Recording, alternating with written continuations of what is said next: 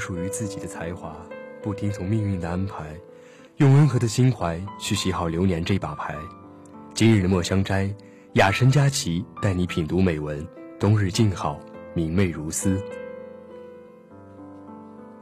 曾经，将那么多的心绪都赋予了秋，用浓墨渲染文字，写秋的静美，秋的萧瑟，秋的多情，秋的恬淡。而那些尘封流韵的字迹。自纤细的笔尖奔泻而出，无不袒露着秋的清晰。如今，我却说，我要留一些情意给冬天的雪，与初冬的清晨，听风动寒枝的瑟瑟，听暖意温窗的寂静，然后，只在万物清明的时候，等一场梅开，等一个人远远的来。或许，关于似水流年的消息。会逐渐的从心底淡去，那过眼的繁华，那云蚁的交集，纵使被某一次不经意的掠过而悄然的翻开，却早已深知，是再也回不到的从前。尽管如此，心底还会酝酿着深深的喜欢，不去管距离的长短，不去过问芳泽会不会风干。如果说每一节深刻的段落都需要等待时间来成全，那么。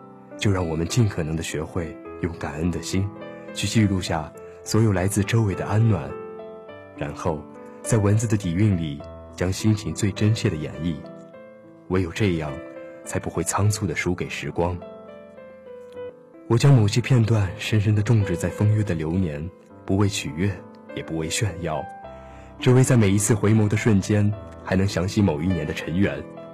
这世界，总有那么多的人。聚了又散，散了又念，如此的反复，不过是因为内心还存留着一些感动。纵使是不得不在交错的一瞬擦了肩，也定然是无法开口说出的那一句再见。人与人之间都有着很纯粹的情感，喜欢你的人不会要你的诺言，不喜欢你的人不在乎你的诺言。留下来的永远是缘，走了的。也永远是路人，从来都不会受制于因果的变迁。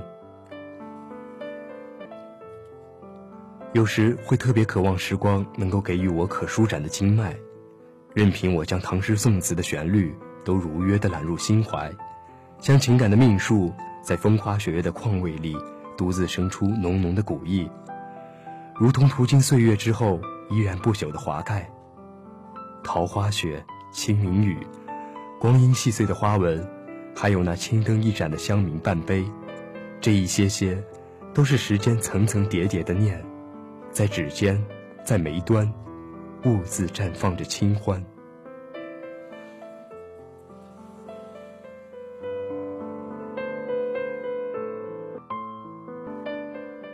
如此，我便可以在风信子的额头上写字，写清明有时的日子。写流年深情如许的句子，写一将烟花映红的脸颊，让清风泊在寂静的梦里，让故事烙入青花瓷的记忆。那片如云朵一般美好的书签，就如远春里的一段花间旧事，不需要刻意的掩埋，就让其风生水起的存在，而我们，只需隔着鲜衣怒马的诗句。在十一月落红凋落的袖口，安然等待，等待光阴改写昔日的容颜，让你可以款步深情的走入我的画卷。我时常对自己说，如果这繁嚣的红尘有着我无法看破的各种过错，如果那些时光里的情感，就像蔓藤一般的缠绕。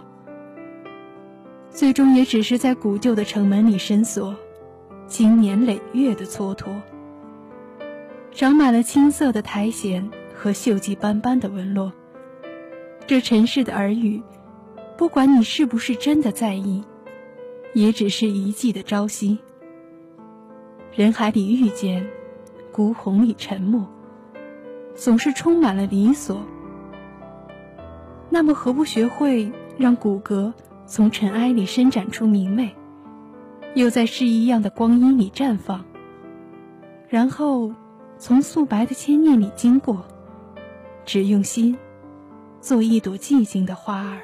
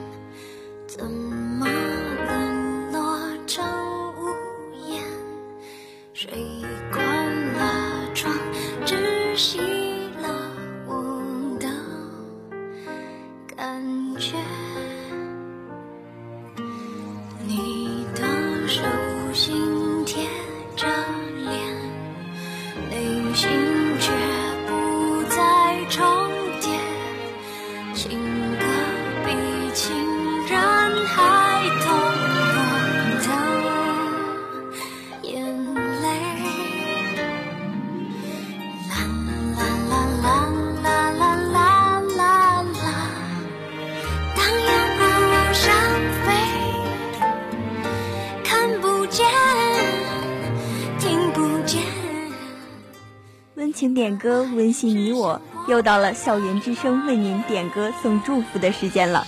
走过严寒，依然可以见到春天；走过降温，依然会有回暖。最近天气变化无常，广播站所有成员提醒各位小伙伴注意气温变化，保持身体健康。生回忆不肯安。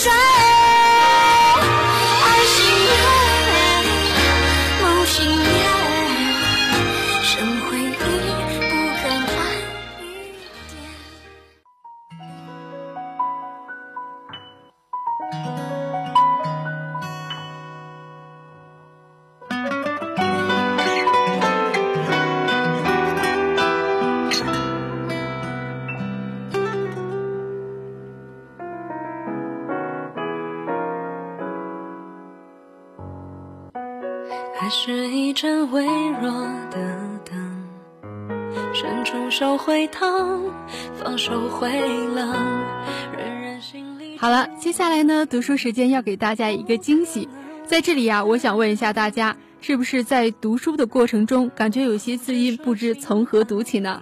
我们读书时间呢，将它们整理成了字音小贴士。下面就有请我们的宋阳学长给大家介绍第一个字音。好的，那么首先呢，第一个字音是因为中的为字，在这个字词中啊，读去声，也就是我们经常说的四声。同样读四声的呢，还有为民请命、为虎作伥等等。而它读为时，则有为难、习以为常等词。第二个字音尽管中的尽，在这个字词中读的是赏声，也就是第三声。可以组词为尽早、尽管，而它还有一个读音，那就是尽，可以组词为尽头、山穷水尽等词。那最后一个字音是潜水中的潜字，只有一个读音，读潜，可以组词为潜移默化、潜意识、潜规则等等。好了，这就是今天的字音小贴士。那么本期的节目呢，到这里就要结束了。本期的播音：雅琛、宋阳、田旭、佳琪。携编辑王雪，感谢您的倾听。下周四同一时间，我们不见不散。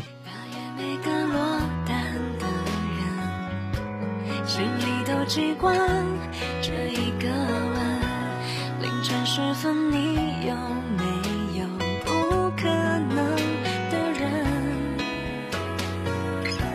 这世界有无数可能，而人越想要。越没发生，就像我不可能